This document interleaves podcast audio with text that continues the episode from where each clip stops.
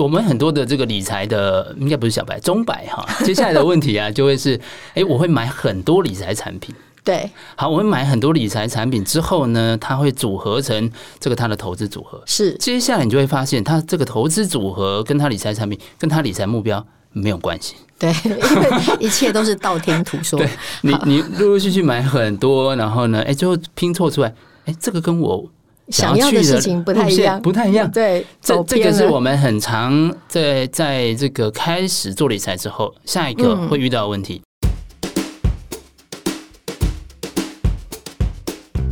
各位听众，大家好，我是淑清，欢迎收听《迷成品 Podcast》人生理财术特别节目。生活里分分秒秒都与钱有关，如何有钱，如何花钱，是技术也是艺术。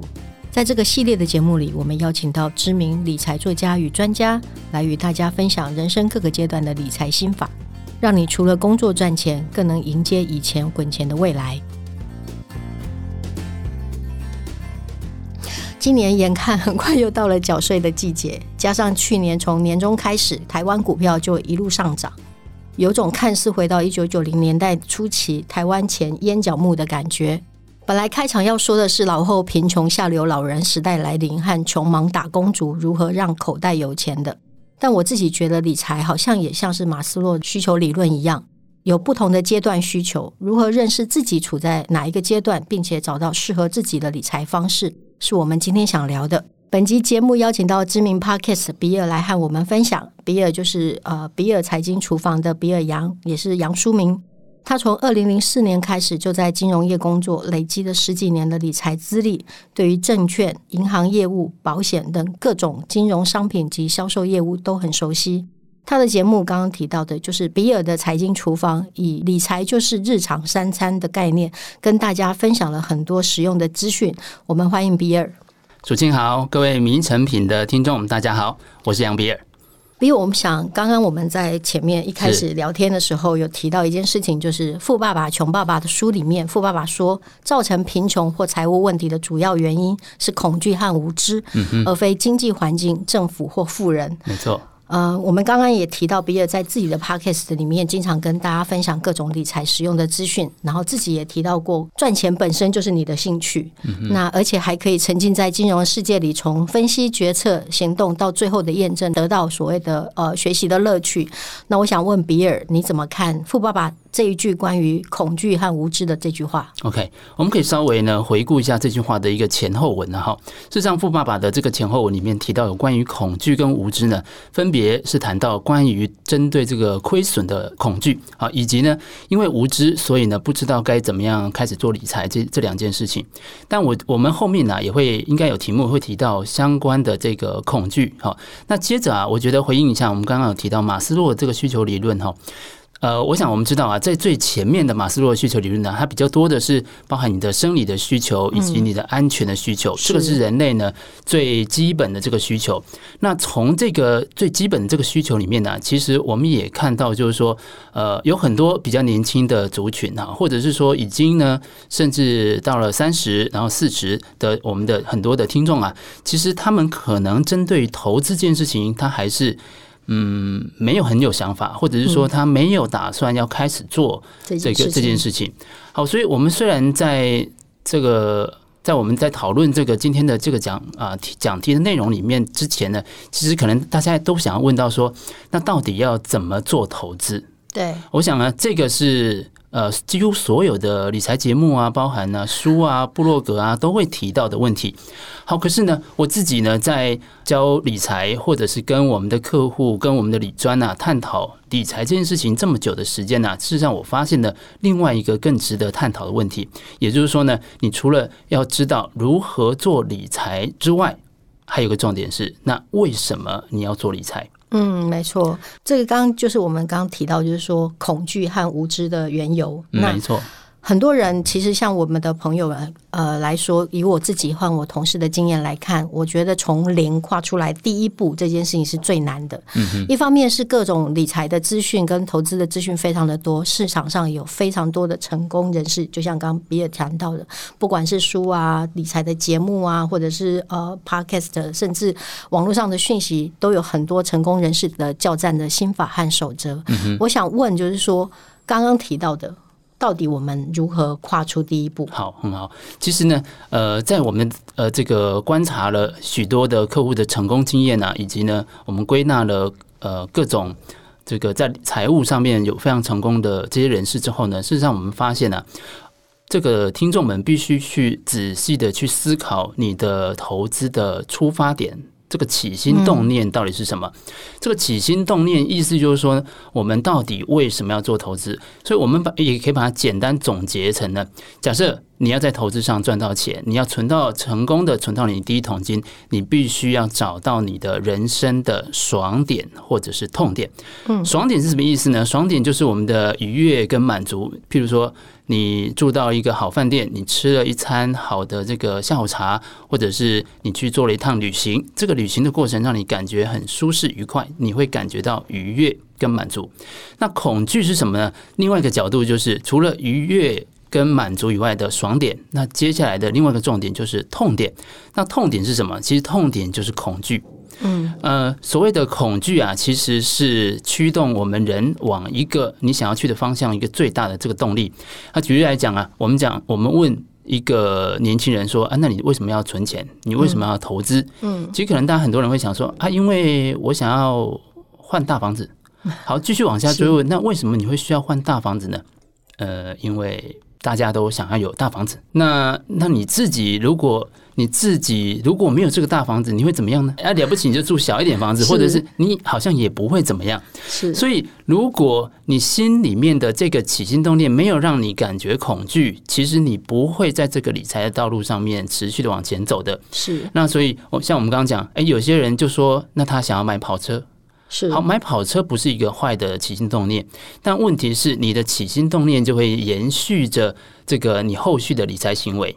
是啊，我们假设说买跑车的例子好了，我们都会希望说，那是不是三十五岁以前就要买到跑车？但如果你六十五岁买到也是可以，但六十五岁你就觉得好像有点嗯，不是那么协调。这个这个应该比较接近爽点，不是痛点。对，这个是爽点。对，那问题是呢，这个如果有些人认为说，我如果买不到房子或买不到一台好的车子，我可能找不到女朋友。这件事情对他造成很大的这个心理的压力跟负担的时候，这个时候这件事情的恐惧就形成了他去追求投资理财，然后试图在这个过程当中获利的一个重要的起心动念。当然，你知道他为了这个呃要去买一台跑车把妹，跟他想要退休，他担心。万一以后老了租不到房子，这两种起心动念是完全不一样的，是它就导致两种完全不同的这个投资行为。嗯，那这个行为就反映在他的投资的标的上，所以你可以想象，这个想要买跑车的年轻人，他一定只会做股票，他可能不会买保险，他可能不会去碰这些这个需要花很长时间，比如说标会。才能够拿到的这个报酬率，他绝对看不上。他要他要股票，他甚至要期货，他甚至要选择权，因为那个才能让他快速的达到他的目标。所以你就从这里，你就会发现，有人生的选择其实是从最早的你的起心动念开始。如果你是为了安排退休，安排你未来。这个没有要上班之后，你的生活收入的来源，那这个时候你的投资呢，就会变得是保守的、稳健的、累积的这个角度来出发。所以起心动念其实就决定了这个一个理财的方向跟行为。那所以我们刚刚有谈到啊，刚刚富爸爸穷爸爸他谈的恐惧啊，其实主要呢谈的是担心亏损的这个恐惧。但我们这里谈的恐惧啊，其实可以范围再可以要扩大一点点，就是其实这个恐惧可能。源自于你的这个人生的生命经验，OK。所以以这个以我自己为例好了。事实上，我们在二十五岁、二十六岁之前呢，我我也是证券营业员，但当时我并没有觉得我自己有在这个过程里面真的赚到什么钱。可是，在二十六岁的这一年里面呢，我人生发生了一个比较特别的一个状况。当时我就是得了一个，就是感觉有得了一个奇怪的病啊。那这个怪病其实查不出原因，就在医院里面又是抽血，又是验骨髓，又是住院的，然后搞了三个月之后呢，就我在当下这几个月的心路历程，你就觉得，我就觉得我已经走到人生的最。最尾巴，最尾巴，我可能接下来该怎么办？我可能没办法跨过这一年，那种感觉。那这个就是距离我人生，我觉得人生终点最近的那个时刻。那这个对我的人生造成什么影响呢？从那一个这个生病事情后来恢复之后，我因为其实我平常睡觉还蛮好睡的。对，但是就睡觉呢，其实也不太会做梦，可能就一次就睡了之后，就是一路到天亮。对，但是从这个二十六岁之后的后来，我只要有做梦，我都是梦到时间来不及。那个场景就是，呃，我在考试，然后我已经我已经剩十分钟了，对，然后我突然发现考卷还有背面。是，然后这应该是所有参加会考 或联考的人都曾经做过的梦，或者是说啊，我已经剩下十分钟，可是距离我还在捷运上。哦，然后距离我要去的参加一个非常重要非常重要的事情，但是我一定来不及。哦，就是从那个之后。我所有我记得醒来之后我记得的梦，全部都是时间来不及的梦。OK，但是这个对我的影响就是从二十六到二十八之后，财富的增加速度就是一个你会你会觉得你没有办法想象的一个一个一个结果了。可是这个从时间单纯的时间来不及到财富与倍数或者是等比的速度在累加的这个过程，其实它你中间应该。做了很多事情吧，嗯，没错。我们刚刚有提到，就是说这个所谓的跨出第一步的动机这件事情，嗯，对你来讲是时间，没错，来不及。然后，但是时间来不及这件事情，不是很多人我们从电影上看到，就是很多人会觉得说，那我要去做我现在是一辈子一定要做的事情，那你为什么花时间去赚钱呢？哦，这件事情很重要。事实上就是。呃，从钱这个角度啊，我们才能够后面后续去发想说，后面你有一些想做的事情，譬如说，嗯，很多人你会，呃，但是环游世界其实是一个大家都会想到的事情，但是你如果天天玩，大概也不会很好玩的哈。对，所以你需要，因为你的财务不是造成你的你的压力之后，你可以心里面去想说，我有没有其他可以做的事情？是，那这些事情其实是这个我们讲讲到说。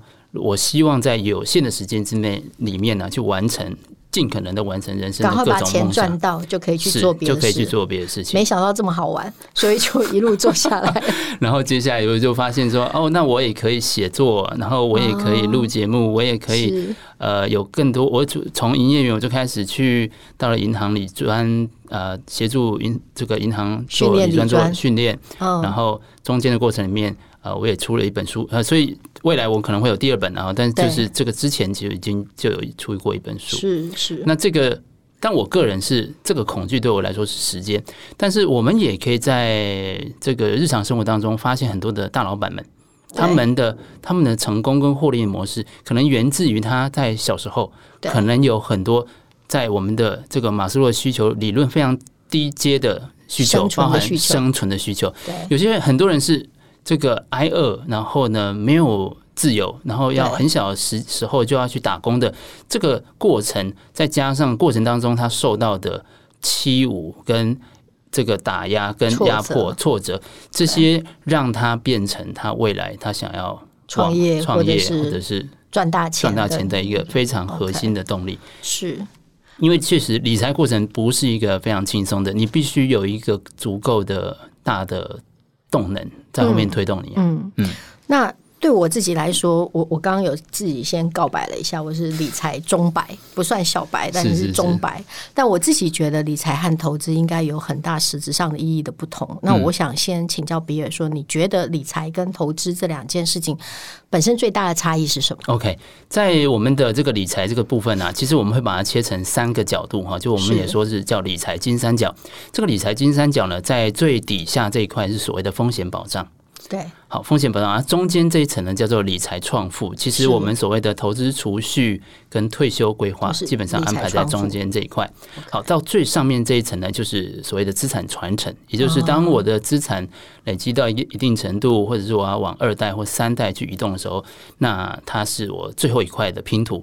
所以呢，我们讲说理财金三角是包含这三块的。那投资呢，其实是属于中间的这一层，嗯，也就是我们所谓的这个创造财富、创造财富这个过程。那这里啊，其实我们也有一个水库理论，可以跟各位分享一下。那所谓水库啊，你去想象一下，就是这个你每天呢工作上班，然后就好像呢你是从山下提了两桶水，然后呢去倒到一个池子里面。对，好，那每天提水提水，然后上山，然后倒到水池里面，这个过程当中呢，这个水池的水它是会慢慢漏走的。嗯，这个漏出去的水啊，就是你的支出。嗯，那你每天呢去从山下的河里面捞水，然后提上去，这个是你的收入。好，可是有没有什么办法呢？让你的收入在你即使没有提着水桶上山的时候，它还可以自己有水。所以这个时候我们可能会挖一个水井。那这个水井其实就是我们做所谓做投资、做理财。好，那如果你的井挖的够好呢，那这个时候这个这个井水呢就会源源不绝的往这个池子里面灌。嗯，好，但是呢，你会这时候你接下来就要担心另外一件事，就是这个池子的边边的这个提防是不是够安、够稳、够安全？因为只要它突然出现了一个比较大的破口，嗯，松动了，松动了，那你上面的水可能很快就漏光了。那这个堤防或者是这个水坝的本身，对，叫做什么呢？其实就是保障啊。好，所以我们人生的这个这个理财其实是从几个面向构成的。第一个就是我的收入，第二个我的支出。然后我的收入部分，我希望未来从水井你可以有一个被动的收入。是。然后过程当中，这个水呢会不断的漏出来。所以如果如果你灌进去，从水井灌进去的水跟它漏出来的水是 balance 的，那基本上啊就是相你进去的水跟出来的水是一样的。比例的时候，也不会增加。那基本上你也达到财富自由了。OK，因为你可以不需要再提着水上山，然后呢，你的支出是可以足够 cover 的。对，那当然前提是。你必须要有一个足够安全的提防来保护你的这个水池。所以你的金三角其实某种程度上是一直来来回回的彼此作用。没错，就是不是只有说我我有了保险之后，我只要需要关心致富的问题，嗯，而是在这个过程，你必须回头不断的去检视所谓的呃，你如何让你的财富有足够的保险，没错，去打造一个安全的一个水库，这样子。没错，我们很多的这个理财的应该不是小白中白哈，接下来的问题啊就会是。哎，我会买很多理财产品。对，好，我们买很多理财产品之后呢，它会组合成这个它的投资组合。是，接下来你就会发现，它这个投资组合跟它理财产品跟它理财目标没有关系。对，因为一切都是道听途说。对，你你陆陆续续买很多，然后呢，哎，最后拼凑出来，哎，这个跟我。想要的事情不太一样，不太一样。对，这这个是我们很常在在这个开始做理财之后，下一个会遇到的问题。OK，所以这里为什么我们要回到前面去想，说我到底做理财是为了什么？动机在哪里？对，动机在哪里？因为你要确定那件事情，回头你找你的投资组合，再从投资组合去找商品。OK，那这个才是一个比较正确路线。但大大多数人其实刚好相反。OK，好，组合的事情我们等一下再来问。OK，这时候回到小白，就是大家觉得理财投资这件事情离自己很远，然后动机也很少。嗯，那但是如果我今天想要进入，我不知道如何进入，那第一桶金到底应该怎么来？或者是我们所谓的投资是有门槛的吗？嗯，然后每一个人都应该做这件事情吗？嗯嗯，那第一桶金是不是一定要？OK，我觉得我们可以切几个角度想哈，呃。比较年轻的族群呢、啊，其实在他开始要进到投资的时候，其实他有一个重要的事情，可能比他的投资报酬率更加重要的事情是，这里我们特别强调一下哈，你要让你的投资的技术或者是你的知识快速增加，最好的方式就是读书，不是把钱丢进去啊，透过不断的实战来累积经验，是吗？尤其是在非常年轻的时候，是好，为什么会这样说呢？你。当然，我觉得风你会我们会觉得风险很高。可是回头想想，其实我常会在客说会上面呢遇到呢这个我们的客人呢，其实已经退休了。对，好，他退休，然后就说他今年刚退休，所以他就跑来问问这个，哎，杨老师啊，这个我想要开始学投资，那、啊、你觉得我要怎么开始？好，这个时候啊，其实我很难回答，但我会问他一句话哈，比如说，哎，王妈妈，那你打算输多少？嗯、什么意思？嗯，因为你已经退休了，对，你未来没有新的收入来源，对，那所以我必须要先，你可以承担的亏损损失有多少？因为这个时候你的损失后面很难弥补了。OK，但是如果我们是三十岁、二十五岁。对，那你就算有个三十万、二十万，你输光会怎样？不会怎样，对，穷一段时间就好了。没错，啊、你就泡面吃一段时间，嗯、其实你是可以恢复的。可是如果你现在不开始，嗯、等到你六十五岁要退休，千万不可以。你六十五岁退休，他可能是觉得在家无聊，所以来说，那我来学做股票。对，这时候我就一定要问你，那你打算输多少了？嗯，因为有很多。在退休上，他可能会觉得说，呃，我我就是能够存股，我每个月可以留，呃，每每年可以领一点股利啊。然后呢，呃，是不是我这样做就可以？那事实上，呃，你这个时候做投资，这个时候才来学投资，你的风险是你三十岁的好几倍。OK，所以那个不是一个线性的一个结果，它是一个一个倍数的结果。你那时候的资金很大，然后你的承担风险承担能力又小。对，你相对来说，你年轻的时候，你的金额小，但是你承担风险能力大。Okay. 然后你就算输了，也输不了多少钱。如果你比较一个三十万，好像你输掉全部身家，可三百万不是我们这个王太太的全部身家，但是她的三百万觉得很三百万的这个是一个绝对金额的大。啊哈，没错。所以从这个角度想，呃，我当然会觉得说，在比较年轻的客户身上呢，嗯、我们。当然觉得投资还是必要的，但是现在很多人会这样会想说：“我到底为什么一定要做这件事情？”的时候，其实回头是有些时候我们是被逼的要做投资。嗯、为什么这样说呢？现在我们举例来讲啊，我们现在都知道说银行的利率很低这件事情。哦、好，那银行的利率很低，其实其实对于一般的投资散户没有太多的感觉，因为他也觉得说，反正我钱只要比较少就好了。好。但是，其实你把钱放在银行里面，你的钱其实是不断在变少。嗯，因为通货膨胀的关系。对，通货膨胀，或者是说，同样你原本买得起的东西，在几年之后你就买不起了。是。那换个角度想啊，如果你是借钱买房子的人，因为现在房贷利率也很低，对，房贷利率基本上已经快跟通货膨胀差不多低了。是。所以换句话说，你买房子付房贷，你的利息是有人帮你付。OK。这个时候，我突然觉得说，《富爸爸》里面讲说，啊，富人只会增加财富嘛，然后中产阶级只会买到他以为是资产的负债。是是是。像我们这种理财中百，就是一生的目标，可能就是买房子。听到你这样说，好像突然之间又安慰了不少。没错，事实上，台湾的这个呃家庭财富里面啊，嗯，我们的房地产大概占到百分之六十五。哇哦。对，那这个是主计处的一个统计的结果。所以换句话说啊，在台湾的这个呃一个家庭里面，呃，房地产其实是占了一个非常非常大的一个比重。是，那事实上不是只有台湾这个房地产的比重占财富的比重这么高，其实在美国也将近六成，也快到七成的比重。所以呃，房地产为什么这么有可以理财的效果，或者是说为什么大家会长期来把它当做是一个好的投资？标的，或者是虽然我们觉得说，哎，不应该炒房哈，那但是为什么它对于投资理财这么重要？对，是因为其实房地产它具有一个先天的这个透过时间帮你分散风险的，是一个这种工具。是怎么说呢？因为你买一个房子，你是三十年在缴这个房贷，是，然后你的这个投资标的，它会存在这个市场上，经历。不断的各种的市场的风险，所以其实你的风险是被平均分摊在三十年或二十年里面。嗯，再加上它是一个自带杠杆的产品。嗯，那很多人听到杠杆就会觉得很害怕，就是说，我刚刚突然一愣，想说 杠杆是什么东西？杠杆不是要借钱吗？对对，杠杆就是借钱啊。但房地产本身是一个几倍的杠杆，它是一个五倍的杠杆。OK，所以你想说，哇，我做股票融资。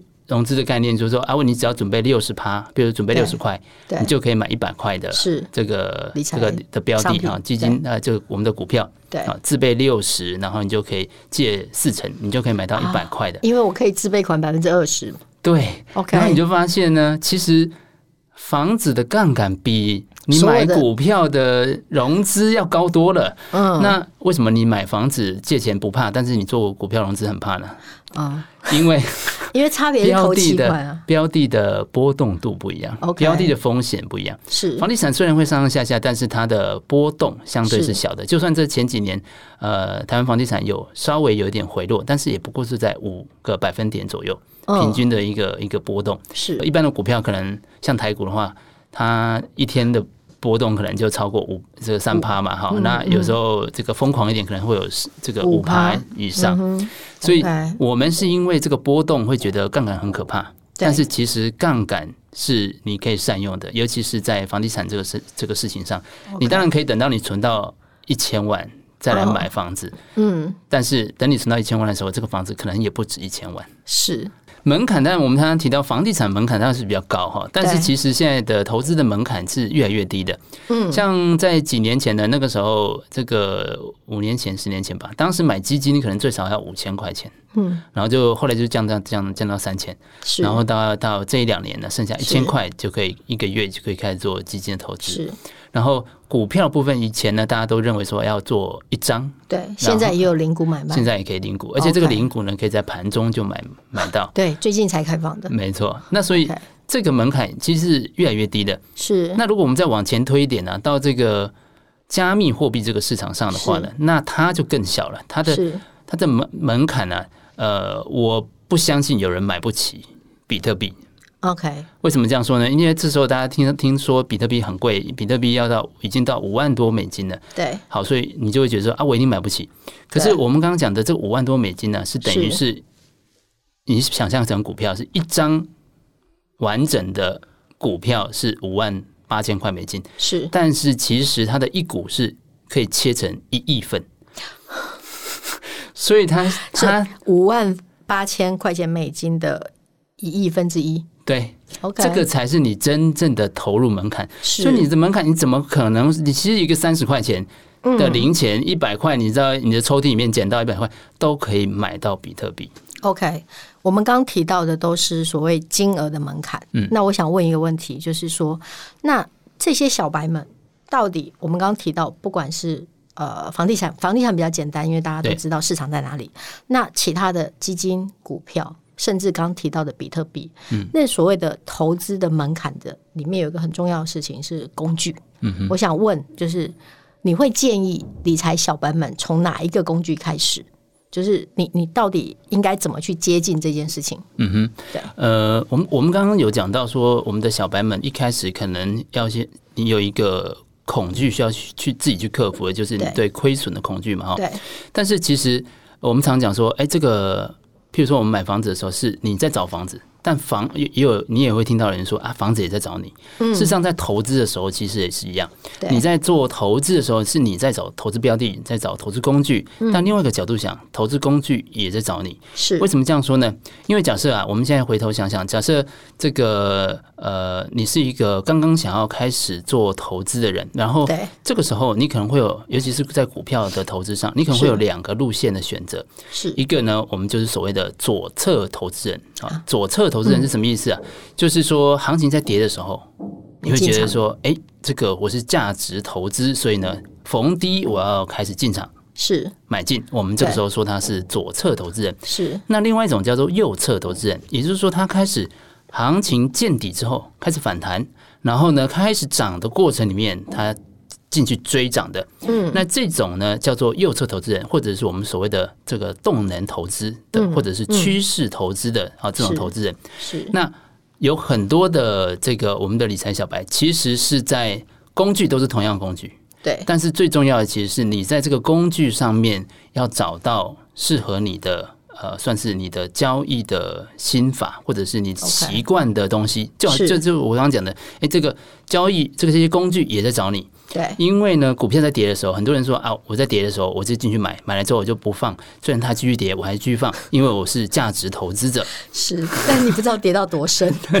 但是当你一直跌的时候，你这个时候就想说，哎呀，已经跌这么多了，我还是赶快把它卖掉好了。奇怪，你就从价值投资者变成一个顺势投资者，变成一个右这右侧的交易者了。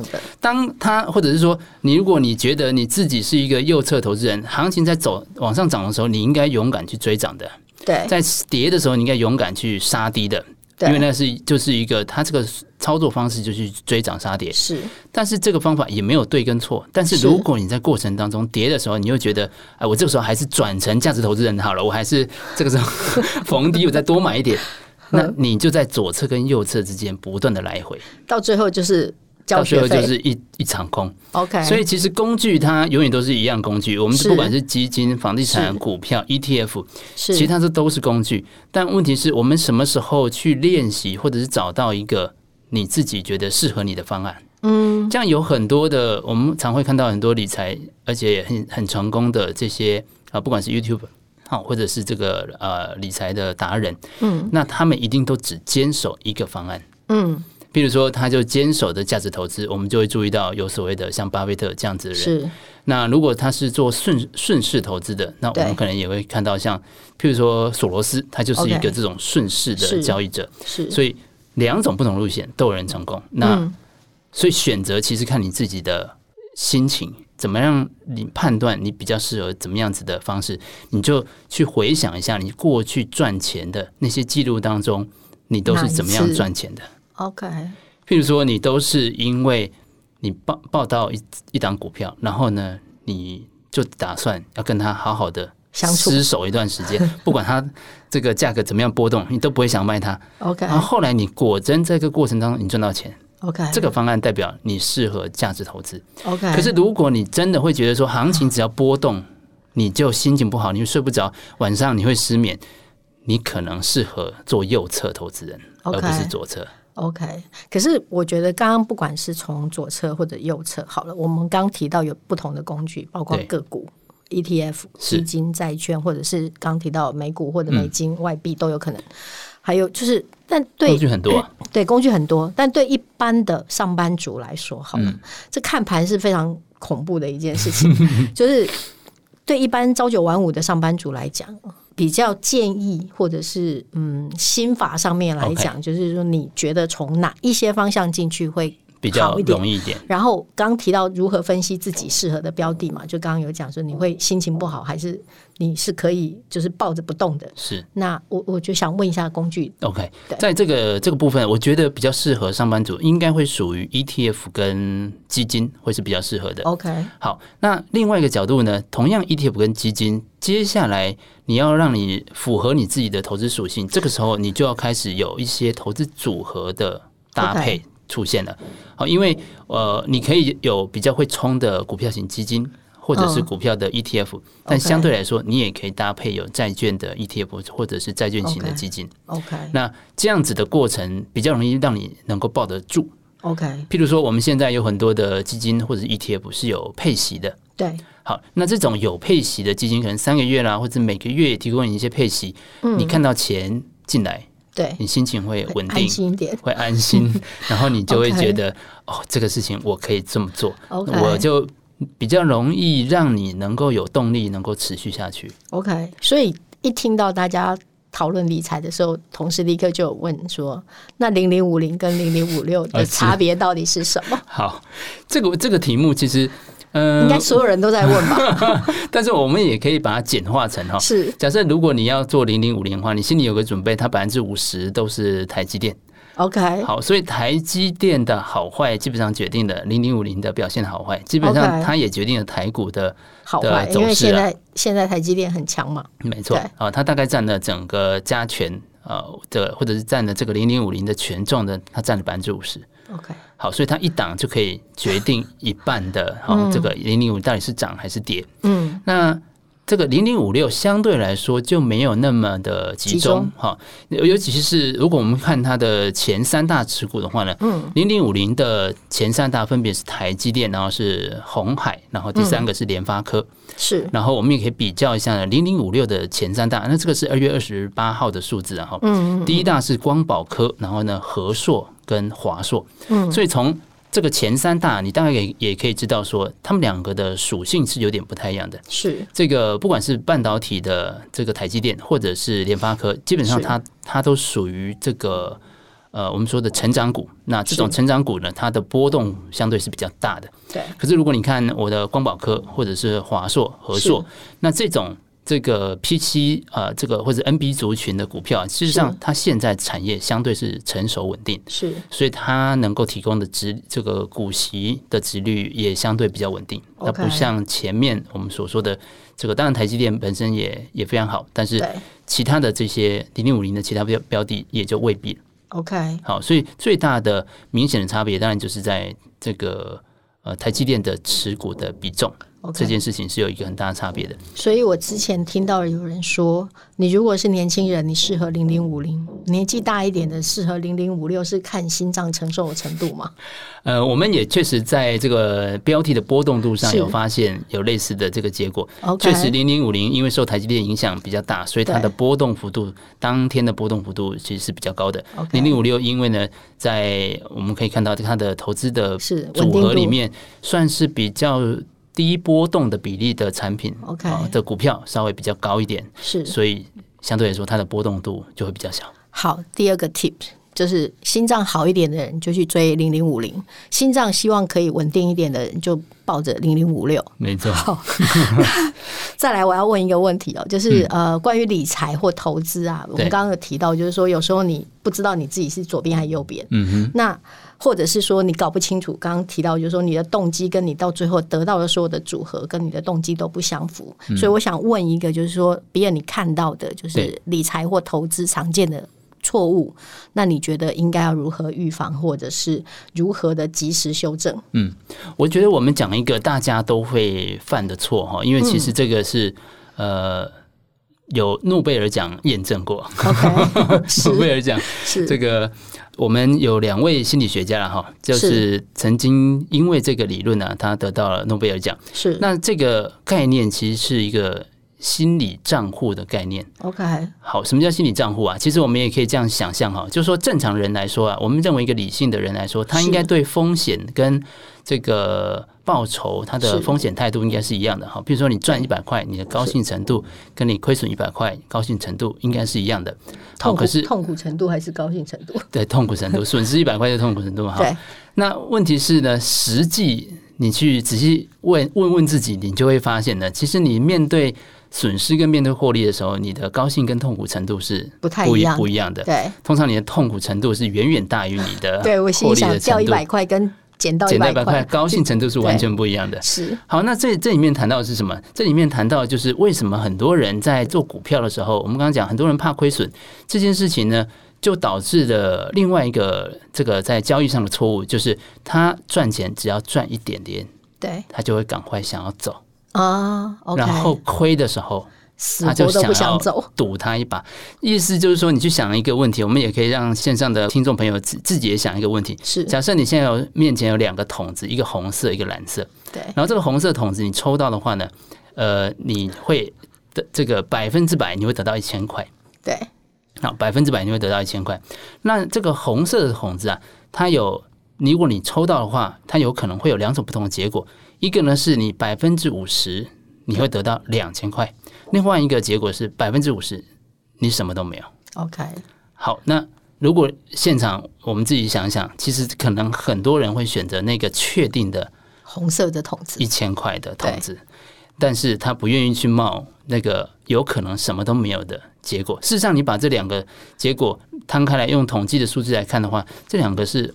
风险是一样的，几率里面它是完全一样的，它的期望值是完全一样的。对，那从这个角度，你就会想到说，你就知道说，为什么许多投资人在他赚钱的时候，他就急着想卖，因为赚钱的时候，你那个时候你对风险是厌恶的。OK，但是你赚你赔钱的时候，嗯，你会喜欢风险，你会想要赌他一把，希望他能不能回来。OK，所以因为这个结果，你会发现有很多人在投资市场上，他常常赢，嗯，但是他只要输一次就很惨，他就会把全部过去一年甚至更久都输光。OK，这就是他在面对这个获利的时候，他会急于要脱手，因为这个时候他厌恶风险。等他亏损的时候，他风险完全偏倒过来，他这个时候会很喜欢风险，他想要赌他一把，他要用熬最大的，然后冒最大的风险，尽可能把他输掉的钱熬回来。这次次贷风暴的缘起大概也是这个样子，跟很多。金融危机，金融危机其实都有类似这样子的一个过程。Okay. 好，弄清楚自己在什么位置、什么样的心情看待这件事情，是对于大家进入投资这件事情是非常重要的。嗯、那我们还想问比尔一个问题，就是我前一段时间有听到你在 Podcast 里面分享，就是你因为整理家里的关系，就是重读了一九九九年比尔盖茨写的那个数位神经系统。那我觉得，就是比尔刚刚有提到，不管是组合或者工具等等，然后比尔常常在 Podcast 里面也会分享，就是他的开箱。嗯、所以我想请比尔推荐一本他自己觉得很不错的，推荐给大家读的理财或者是投资相关的书籍。OK，我想要给大家推荐这本书叫做《为什么卖掉就涨，然后买了就跌》。这是 所有的呃钟摆 的心声。是，那其实这本书它谈的就是一个行为金融学哈。那行为金融学跟一般的金融学或者是我们的投资学最大的一个差别就是，它把过去。呃，心理学家在研究人的心理的的状态的这些研究成果，把它放到了金融投资里面。是，所以我们刚刚提的这个呃心理账户，以及啊人对于亏损跟损失的呃亏损跟获利的时候，它的风险偏好是不一样。这件事情其实是从这个心理学的呃根据来的。OK，那另外我们也可以说，这个很常见的这种心理学的偏误啊，也会运用在呃。银行或者是基金公司在销售产品上，是，所以你要特别留意，不要因为这件事情然后就被糊弄了，就影响到你做的决定的、那个。没错，举举例来说，我们在基金上面有所谓的前收型跟后收型，也就是说，你一开始是要先掏一笔钱，对，然后买了基金先付手续费，对，还是说你一开始不用付钱，但是在过程当中再慢慢。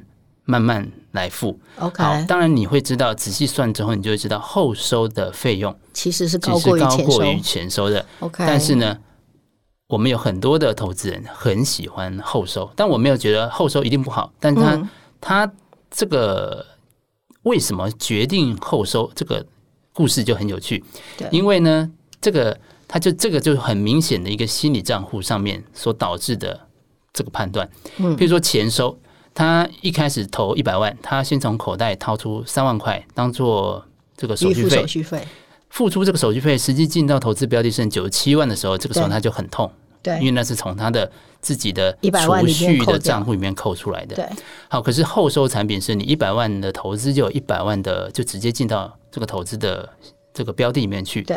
然后中间这个基金公司在慢慢的每个月从这个标的当中扣除一部分费用，是。那其实他收完四年的费用，他其实是高过前收的。OK，那为什么大家觉得比较舒服呢？一个是利剑的损失。另外一个是那个口袋啊，是投资那个部分的口袋，所以我也不过就是少赚一点，然后让他来扣这个费用。你发现呢是两个不同的口袋，OK，所以一个是你自己的储蓄的口袋，你会心痛的；另外一个部分他已经在做投资，那既然他已经在投资，他已经开始参与这个市场了，他可能有赚，嗯，那可能有赔，但他有赚的时候就少赚一点，我就拿这个钱来付费用。所以这个就是呃，你可以从这个书里面，你可以很简单的发现说，哦，其实。商人们其实就是在运用这样子的心理的现象，在他的嗯商品设计啊，或者是包含你在你在投资做决策的时候，其实都会有这种非常有趣的一个结果出现。OK，嗯，好，非常谢谢刚刚比尔推荐的这本书哦。所以刚刚其实我们整个过程里面，虽然我刚自己有告白我是理财中白，所以绞尽脑汁想要问比较高阶的问题，但其实也就是这样。那但是我还是蛮喜欢，就是刚呃《富爸爸穷爸爸》里面有一句话，就是他说：“真正的学习需要经历、激情和热切的渴望。”嗯，所以大家要真的想要赚钱，你才会有机会往下走。那我们今天和比尔聊了，包括从小白到马斯洛的几个不同的阶段。那我们也告诉大家如何分析、找到自己适合的工具跟标的，嗯、然后应该要避免的错误。所以。我们很希望说，大家都能够呃，不管你自己在哪一个阶段，都能够找到你适合的，然后从阅读开始，然后学习，克服恐惧和无知，让我们大家不是只有工作赚钱，还可以。以前滚钱，没错。帮大家广告一下，因为刚刚比尔说，就是接下来还会有新书要出版，所以他们正在研究如何让小白、中白可以看得懂一点。所以我们可以等一下，就是三彩今年大概第三季，也许会有新书可以出版。那今天的节目就到这边，然后我们也谢谢大家的收听，然后欢迎大家到诚品书店全台门市或诚品线上网站找找看，比尔刚刚帮我们推荐的《为何卖掉就涨，买了就跌》，也是三彩出版的。书，然后如果您喜欢今天的内容，也希望啊、呃、大家能够在收听平台帮我们评分或留言，谢谢大家的收听，谢谢，拜拜，拜拜，拜拜。拜拜。